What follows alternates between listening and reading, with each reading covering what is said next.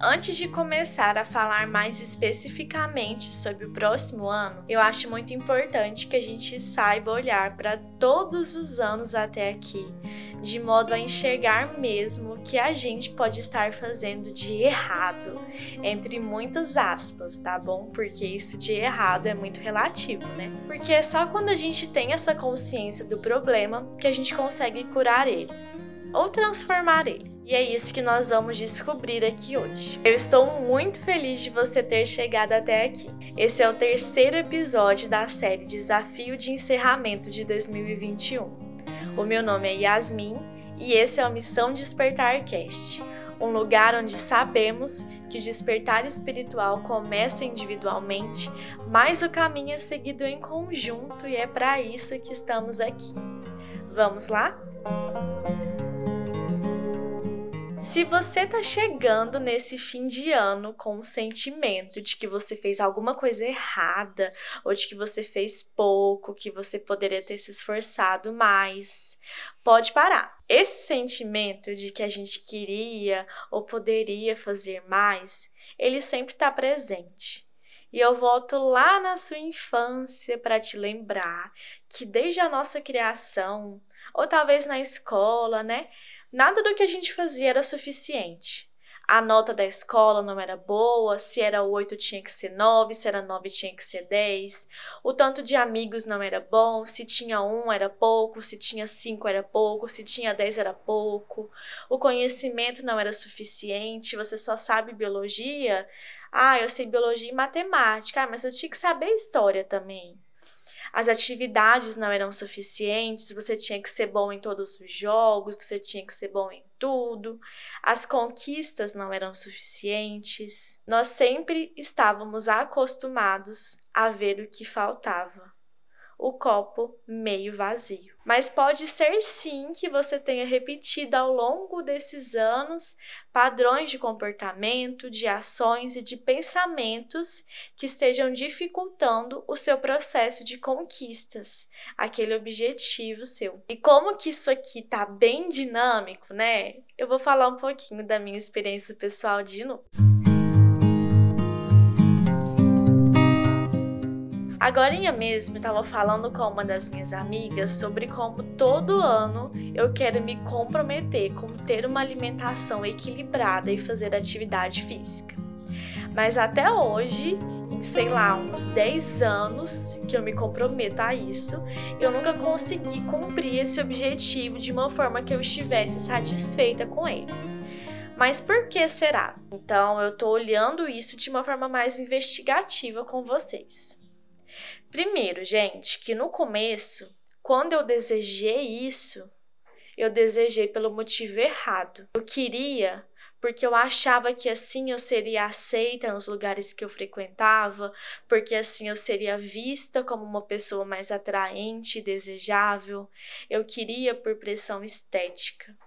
E você concorda comigo que esse não é um motivo muito forte para se querer algo tão complexo e que exige tanto de nós quanto uma atividade física regular e uma alimentação saudável? Depois que eu me desconstruí um pouco, eu desejei isso, mas eu tive pressa. Eu me pesava três vezes por dia, eu fiz dietas malucas, eu passava mal de não comer eu levava meu corpo até a exaustão na atividade física. E como você pode imaginar, isso não me manteve e não me deixou seguir em frente fazendo inclusive com que eu tivesse o efeito oposto. Depois de mais desconstrução, eu desejei de novo, mas eu escolhi errado. Eu fiz uma atividade física que eu não gostava, mas que era que eu via os outros fazendo. E eu tentei me alimentar do que eu via na internet que era saudável, tipo assim, legumes no vapor sem sal. Mas eu não gosto de legumes no vapor sem sal. Só que eu via os outros comendo e eu achava que era a única forma, que era o que era saudável, que eu tinha que comer aquilo, independente se eu gostasse ou não. E eu não sabia que eu podia criar os meus próprios pratos e que tinha outras formas de eu comer isso e ser gostoso e ser da forma que me satisfizesse mais.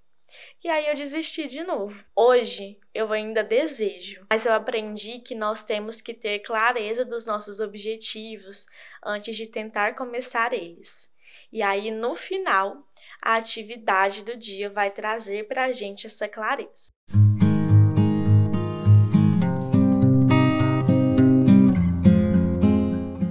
Olha só essa frase. Hábitos ruins são mais fáceis de serem mantidos. Isso quer dizer que assim que a gente se descuida, fica mais fácil de cair naquela rotina desequilibrada que a gente tinha antes. No começo do ano é muito fácil ter uma motivação, porque tá todo mundo com esse sentimento de que vai começar de novo, de que tá cheio de metas e tá super motivado. Pois é, mas isso não passa de uma motivação para começar. O difícil mesmo é continuar, porque continuar depende de disciplina e não de motivação. Os hábitos de anos de sedentarismo, de anos de alimentação ruim, de estresse, de raiva, de procrastinação, eles sempre falam mais alto. Por isso que é tão comum que a gente chegue no fim do ano sem ter concluído a maioria das nossas metas. Não é que a gente faz muitas coisas de errado, mas é porque é muito mais fácil retornar para aquele hábito ruim que a gente já manteve há mais tempo como se ele já tivesse ali adormecido dentro de nós, mas que nós temos que aprender, inclusive a gente tem que ter a habilidade de domar ele. Mas além disso, como eu tinha dito um pouquinho no início, nós devemos aprender que não podemos depender de motivação, porque a motivação é como as nuvens no céu. Elas vêm e vão. A gente tem que ter é a disciplina, porque a disciplina é fazer o que é o certo é fazer o que deve ser feito independente das circunstâncias. E a disciplina é como se fosse o céu. Ele sempre está ali, estável. E é como diz a minha amiga Jennifer, só vai. Para fechar nosso episódio de hoje, a atividade é muito legal, gente. Lembra que eu disse que quando nós vamos falar sobre o que deu errado com aspas, a gente tem que parar para analisar o que a gente se propôs a fazer? Então eu quero que você pegue papel e caneta, sim, de novo, e escreve aí uma meta que você considera importante, mas que teve dificuldade de cumprir esse ano. Se você quiser depois, pode escrever mais de uma meta, mas tenta escrever só uma agora, para você poder ter mais foco mesmo. Depois de escrever essa meta, faz uma análise que eu vou chamar de MPE. Motivo, pressa, escolha. 1. Um, M. O motivo que te fez escolher essa meta. Escreve aí. É um motivo profundo? Tem significado? Ou é para agradar alguém? Sustentar alguma imagem? 2. Pressa. Você esperou e teve paciência com o processo, sabendo que talvez ele não seria rápido?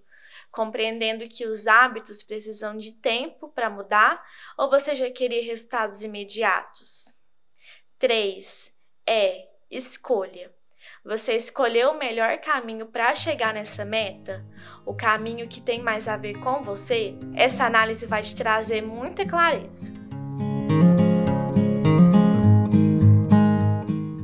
Episódio de hoje vai ficando por aqui e no próximo episódio nós vamos falar sobre como ter metas mais alcançáveis. Nos vemos lá. A luz que habita em mim, saúde a luz que habita em você. Namastê.